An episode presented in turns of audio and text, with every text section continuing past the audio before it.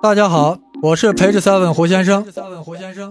今天我们是武则天 PK 叶卡捷琳娜大帝，分别从历史影响力、政治驾驭力、个人魅力三个方面来打分，用百分制，满分一百分。其中历史影响力五十分，政治驾驭力三十分，个人魅力二十分。我们来看谁更牛叉。PK 开始。今天我们聊一聊武则天。一听这个话题啊，估计很多人笑了。武则天我们很熟呀，不就是武媚娘、武才人、武昭仪吗？又是电视剧，又是百家讲坛，我们对她很了解了。你还能说出什么新鲜的吗？毫无疑问，武则天是历史天空上一个耀眼璀璨的明星，但她的耀眼度到底有多高？是否亮到了他自称的日月当空之五兆了呢？它的光强是多少坎德拉呢？当然，这不是自然科学的问题，很难量化。但我们可以用比较的方式来看看它有多牛。到底是武媚娘还是武曌？我们拉出来溜一溜，比一比。有人马上就会想到与慈禧太后相比，但是慈禧毕竟还是个太后啊，还是要借壳上市的，垂帘听政。人家武后可是直接把帘子撤了。走向了前台，有这么一个女人，她在沙俄与彼得一世并称为大帝，那就是十八世纪俄国沙皇叶卡捷琳娜二世。她与武则天最具有可比性，因为她也是通过政变上台的。武则天她生于公元六百二十四年，而叶生于一千七百二十九年，武比叶大了一千一百多岁，论辈分可谓其祖奶奶。但是二者呀，在位时间非常接近。叶在位三十四年，武则天在位时间比较复杂，要进行分阶段计算。武则天从当上皇后到她的丈夫唐高宗李治病死，一共二十八年。这期间，她与老公共政，所以给武则天的统治时间折半，算成她统治了十四年。老公死了以后呀，武则天当皇太后七年。然后自己亲自当皇帝十五年，一共二十二年。这期间他自己独政，加上刚才折算的十四年，他统治中国一共三十六年。所以武则天与叶的统治时间啊几乎一样，而且都统治一个幅员辽阔的大帝国。如此说来，二者的可比性相当的强。啊，大家注意，为了省点口舌呀。我在以下常把叶卡捷琳娜二世简称为叶二，或者干脆就是叶。我们现在的目标很明确，就是要比一比武则天和叶谁更牛叉，谁在历史的天空中更为耀眼。那在比较之前啊，就要制定游戏规则，就是要说先定义什么叫牛，什么叫耀眼，最好还能把它量化。最后看看谁的分值高，这样才显得客观。两个伟大的政治明星比较，我想应该从以下几个方面来看其耀眼度：历史上的影响力、政治驾驭能力、个人魅力。这三项的权重当然是不一样的。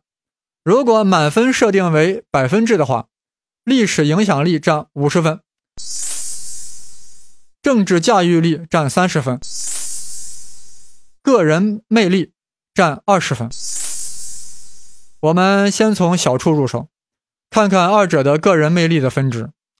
一个女性的个人魅力啊，我想可以分为四个部分：颜值、个性、知性和经历。也就是说，四部分呀各占五分。五和叶当然都是漂亮的，颜值都不低，但这是跟普通人比的。现在我们把标准提高，以皇帝的老婆标准来看。据新旧唐书记载，这武则天年方十四岁的时候呀，唐太宗就听说她长得非常的 beautiful，就迫不及待的把她招进宫了。能让皇帝听说美貌，那颜值肯定很高。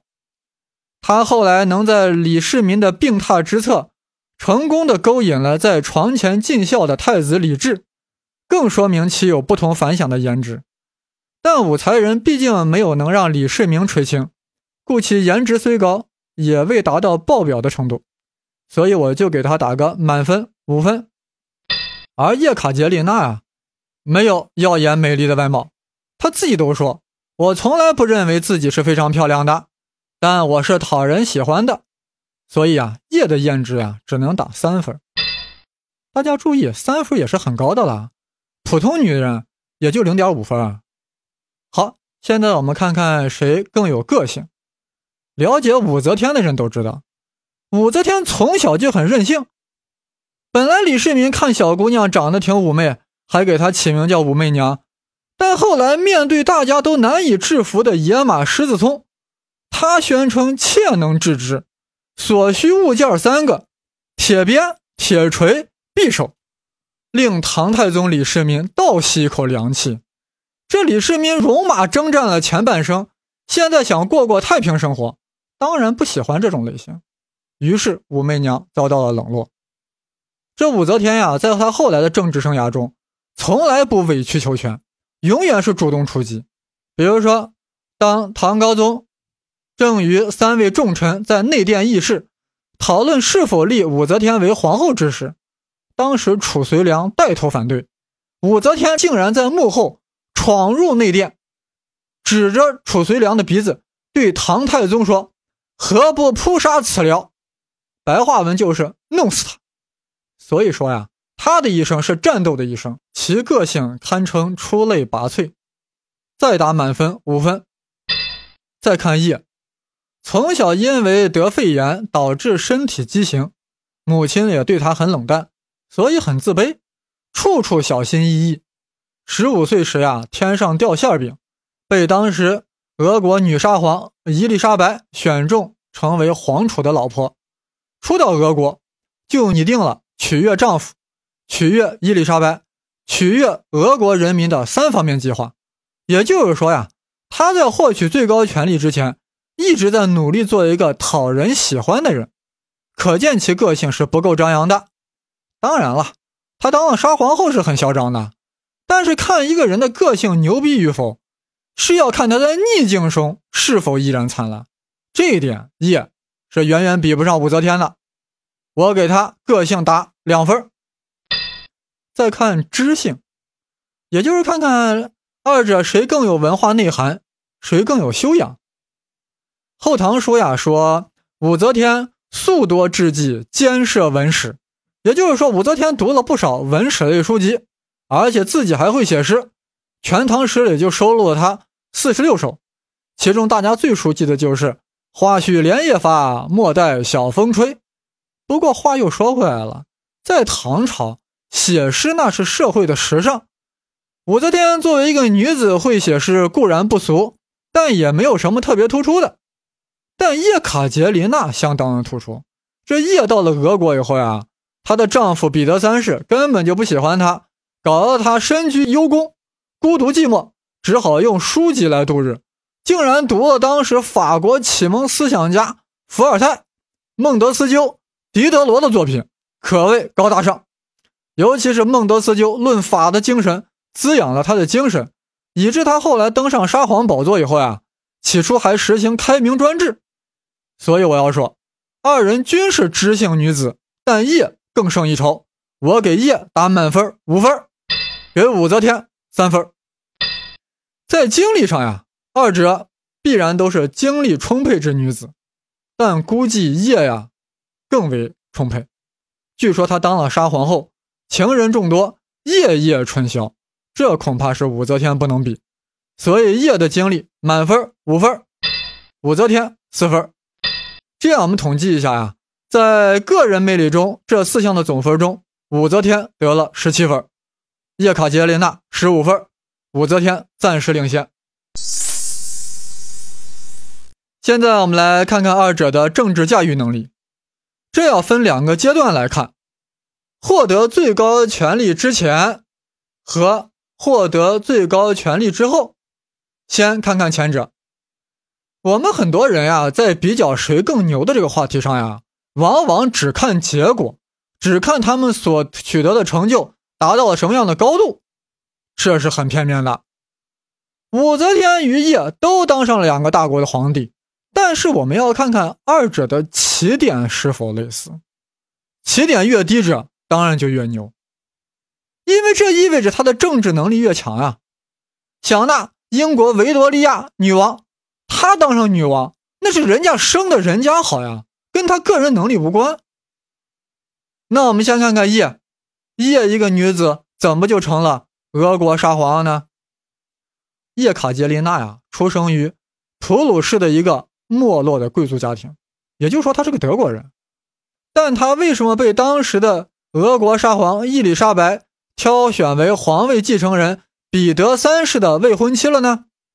原来啊，伊丽莎白沙皇有一个伤心往事，她年轻的时候本来是要嫁给德国王子奥古斯特的。结果婚礼前就给死了，伊丽莎白对此念念不忘，从此不婚。而这个德国王子的姐姐正好是叶的妈，哦，这下大家都明白了。这伊丽莎白沙皇啊，是怀念死去的未婚夫，爱屋及乌，才选中了叶。可以说，叶没有经过任何努力，就一下子成了比三的老婆了。有听有听众发懵呀，比三是谁啊？就是彼得三世啊。这样说我比较顺口。叶当了皇储的老婆，正妻，离皇位的距离就很近了。为什么这么说呢？在俄国呀，女沙皇是早有先例的，之前已经有三位女沙皇了。所以在俄国臣民来看，女人当沙皇天经地义。有人肯定好奇，第一个女女沙皇咋当上的？第一位女沙皇是叶卡捷琳娜一世，我们现在正在讲的是二世。有人说他俩是不是有亲戚关系啊？为啥是一个叫一世，一个叫二世呀？他俩啥关系都没有，就是因为他俩的名字都叫叶卡捷琳娜，所以啊，我们后人把前面那个叫一世，后面叫二世，做一个区分而已。难道叫叶卡捷琳娜多了？你现在百度上一搜，现在在中国有几个？俄国教授也叫叶卡捷琳娜呢，名字好听，大家都二起啊。所以大家听着，我现在说，第一位女沙皇是叶卡捷琳娜一世。大家都知道，彼得大帝，也就是彼得一世，对俄罗斯进行了强制性的改革，把俄罗斯人从愚昧无知的深渊登上了世界光荣的舞台。但彼得大帝生前啊，却将其继承人。定为了皇后，他的皇后是谁？叶卡捷琳娜一世，还在莫斯科为他举行了女皇加冕仪式。也就是说，俄罗斯第一位女沙皇呀，是完全具有合法性和正统性的。尤其是大家要注意，这叶一啊，原本不过是个战俘，是在俄罗斯与瑞典的北方战争中俘虏的一名出生卑微的。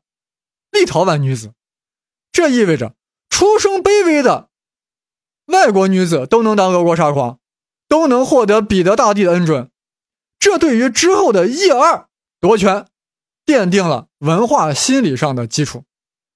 你立陶宛卑微女都可以当沙皇，我普鲁士贵族女难道就不行吗？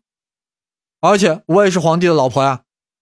那有人说不对啊，这叶二不是比三的老婆吗？咋又成了沙皇的老婆了？因为啊，伊丽莎白后来死了，彼得三世就继位了，于是叶二就升级为皇后了。从皇后到沙皇，本来这个距离也是不小的，但这个比三呀，极大的缩短了这个距离。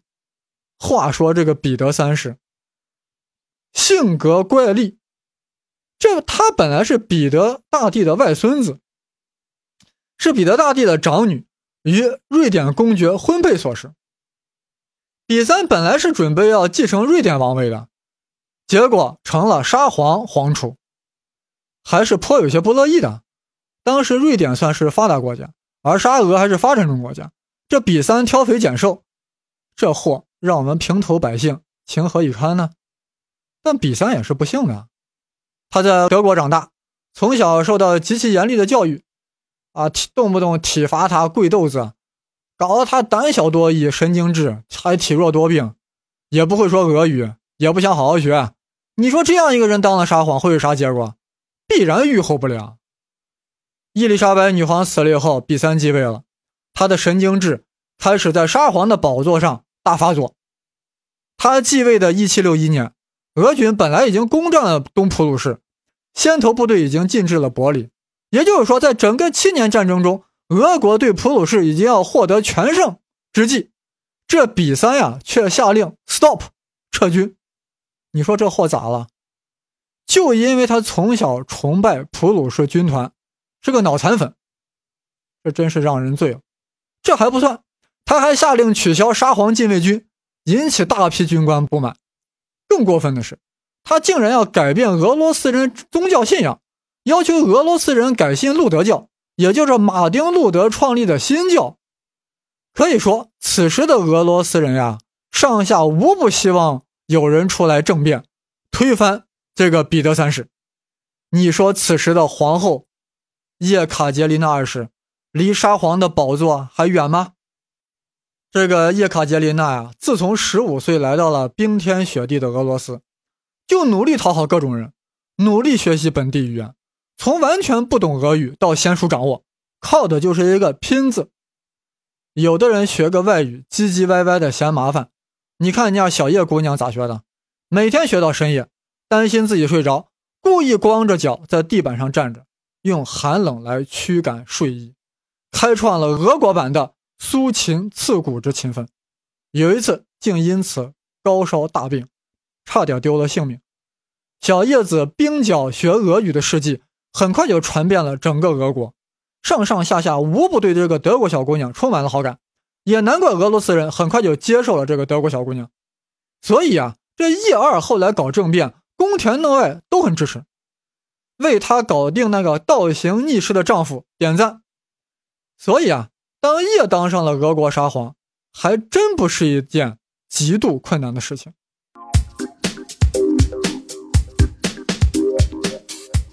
大家好，我是陪着 seven 胡先生，今天我们是武则天 PK 叶卡捷琳娜大帝。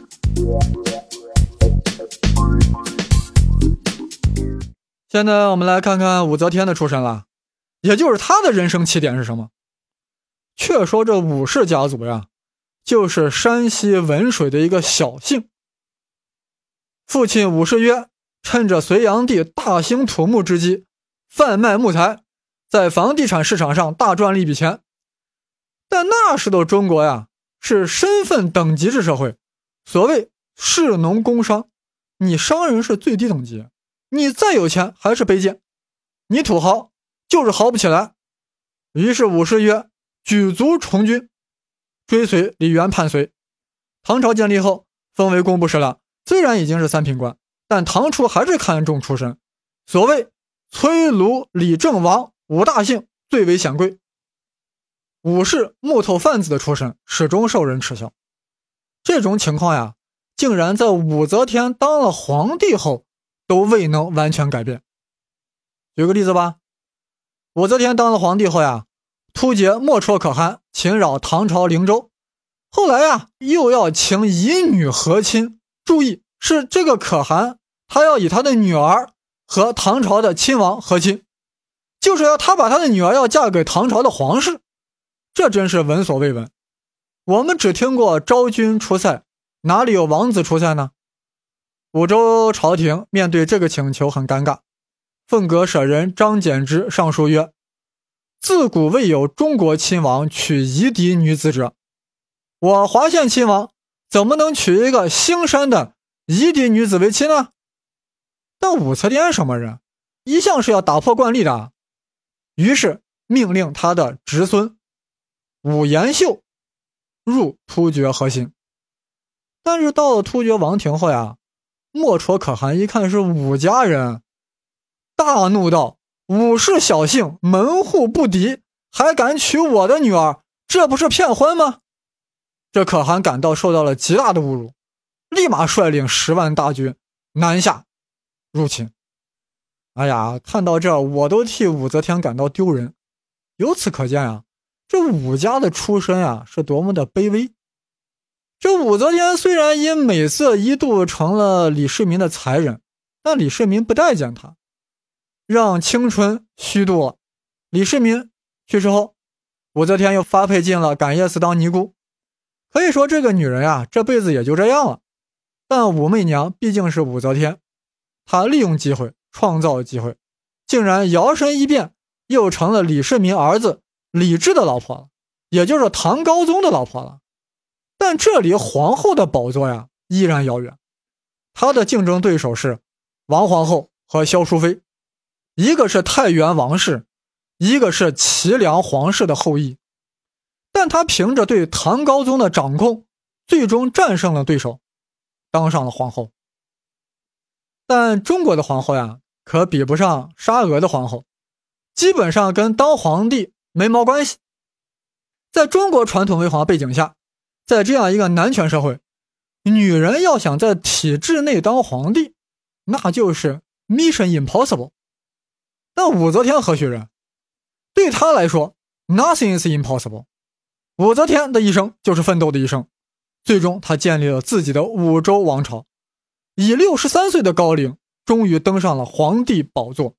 而叶卡捷琳娜二世在三十三岁就成了沙皇，可以说，叶获得了上天更多的垂青，而武则天经历了无数的刀光剑影，无数的悬崖险滩，这是叶所不能想象的。可以这样说，以叶的能力。若放在中国古代，即便给予武则天一样的机会，叶恐怕也就是当个昭仪，叶昭仪。现在谁人又能支持呢？总而言之呀，在夺得皇位的征途上，武则天的困难度要比叶大得多。武则天表现出比叶更高超的政治智慧、能力、意志和驾驭能力。现在啊，我们再看看二人获得最高权力之后所展示的政治驾驭能力。叶卡捷琳娜政变登基后呀，俄罗斯上下一致拥戴，而武则天以皇太后身份临朝垂帘听政，就有李敬业骆宾王扬州起兵，号称要匡扶唐氏，声讨武则天。可见双方文化背景之不同。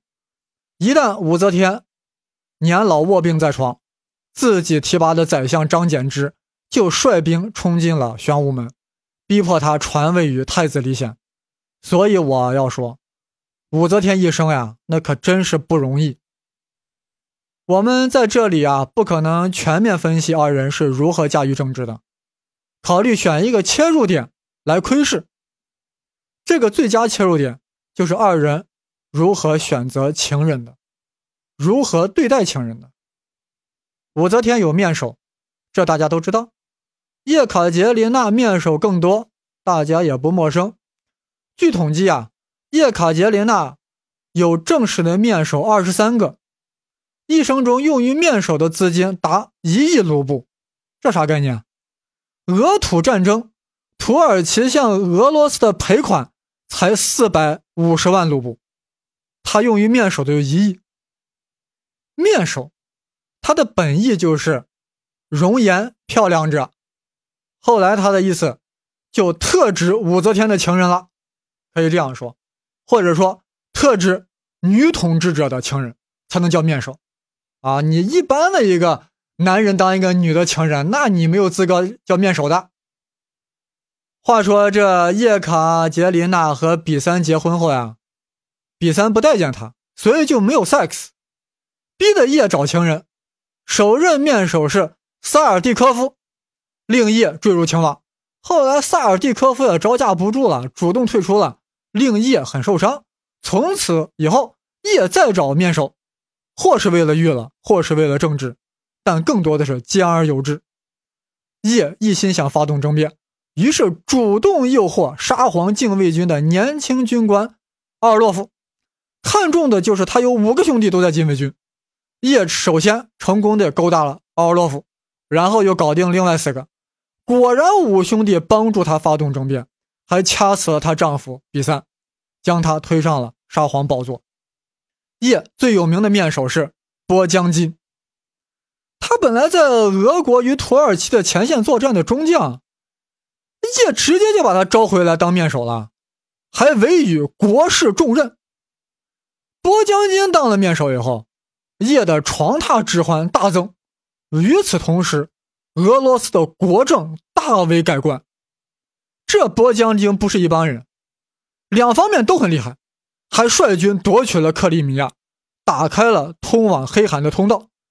可以说，叶医生的政绩啊，有很大一部分是面首波将军的功劳。从某种意义上来说，波将军是千里马，而叶是伯乐，是一个种马级别的伯乐。而叶最后失去了波将军，以朱波夫为面首。注意，朱波夫可不是朱可夫。这朱波夫虽然继承了波将军的各种职位，但只是床榻能力高，行政能力太差。所以叶晚年的政绩啊就大不如前。总之呀，这叶卡捷琳娜以 sex 驾驭面首，再以面首来治国，形成了独有的面首政治，以情人为统帅为大臣，或以统帅大臣为情人，可谓是世界史上的奇葩。但这同时也说明了叶卡捷琳二世自身所固有的驾驭政治的能力并不很强。真正的女强人。是什么样的？当然要面首，但面首就是面首，不会乱用的。嗯，我们现在来看看我们的武则天是怎么选面首的。武则天掌握了大权之后呀，才有面首的。正式面首一共才四个。第一个面首叫冯小宝，一听这名字呀，就知道不是什么贵族，就是洛阳市井一个卖药材的小货郎。二人经人介绍。自由恋爱，相谈甚是投机。为啥？你想呀，这武则天家是卖木材的，小宝是卖药材的，两人当有共同语言了，谁也别瞧不起谁。第二个面首是御医，也就专门给武则天看病的，看着看着就成面首了。第三任是张昌宗、张易之兄弟，二人不但貌美如花，而且还善于炼制药物。颇得武则天欢心。大家发现了没有？这武则天选择面首呀，一则是为了娱乐，二则为了啥？养生。你看，什么卖药的、看病的、造药的，通通面首之。所以你看，人家武则天一生风风雨雨，还活到了八十二岁。而一千年后的叶卡捷琳娜，一天到晚就知道纵欲无度，活到六十七岁就挂了。我们也发现。武则天在选择面首的时候，根本就没有考虑政治因素。为啥？人家自己能力强呀，自己的事自己搞定，干嘛要麻烦面首？术业有专攻，面首有专用。所以从这点来看啊，叶卡捷琳娜不及武则天。武则天虽然有面首，但都是娱乐性的，没有搞面首政治。那武则天搞什么政治？恐怖政治。武则天很残忍，这大家都知道。她为何如此？这是现实政治与个人理想冲突的结果。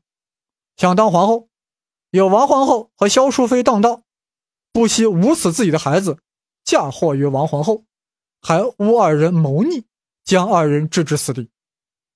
想掌握朝政，有褚遂良、长孙无忌、上官仪挡道，于是诬其谋反，悉杀之。太子李皇不听话，将之毒死。